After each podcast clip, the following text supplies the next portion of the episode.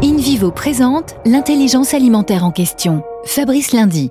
Un milliard d'euros sur la table. Malterie Soufflet fait une offre de rachat à l'Australien United Malt, le quatrième producteur mondial de malt à destination des brasseurs et des distillateurs. Thierry Blandinière, vous êtes le directeur général de InVivo.